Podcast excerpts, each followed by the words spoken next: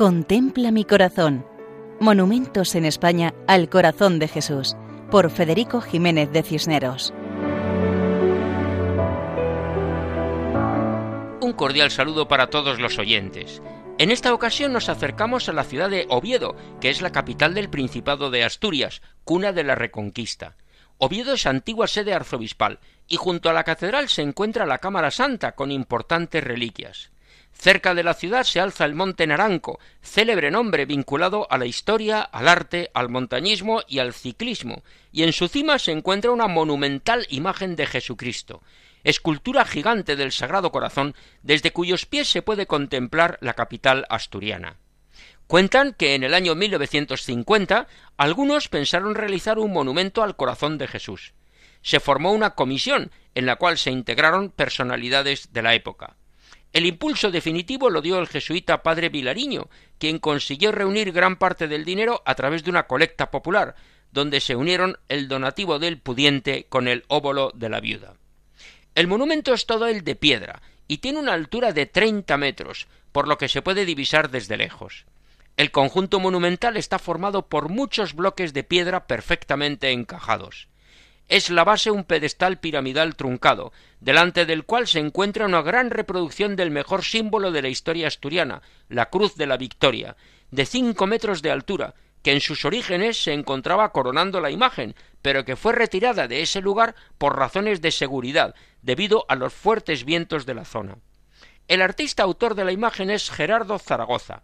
La Cruz de la Victoria es de Rafael Rodríguez Urrusti, y el montaje lo realizó José Antonio Nava Iglesias, quien además tuvo que realizar algunas piezas estropeadas en el transporte. Sobre el pedestal, la imagen del corazón de Jesús de pie, con los brazos abiertos y ligeramente levantados, con las manos abiertas y extendidas, en actitud de bendecir y proteger no sólo a Oviedo, sino a Asturias entera.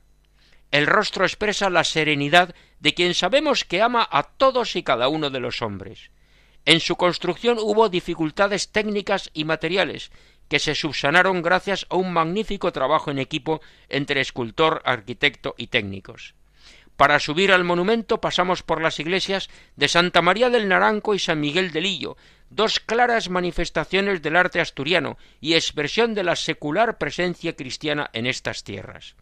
Desde la cumbre podemos admirar un paisaje extraordinario, en el cual se unen los edificios de la ciudad con las maravillas de la naturaleza.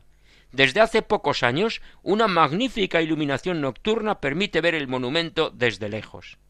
El monumento fue bendecido el 5 de julio de 1981 y desde hace años se celebra la fecha con la subida a los pies del monumento, conocida como la Gira del Naranco, con misa y conmemoración tras subir al naranco, ponerse a los pies del Sagrado Corazón de Jesús, nos recuerda que la vida es camino, subida, ascenso.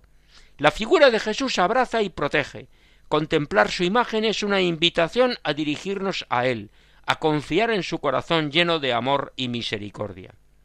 Así nos despedimos de Oviedo en esta ocasión, recordando que pueden escribirnos a monumentos@radiomaria.es.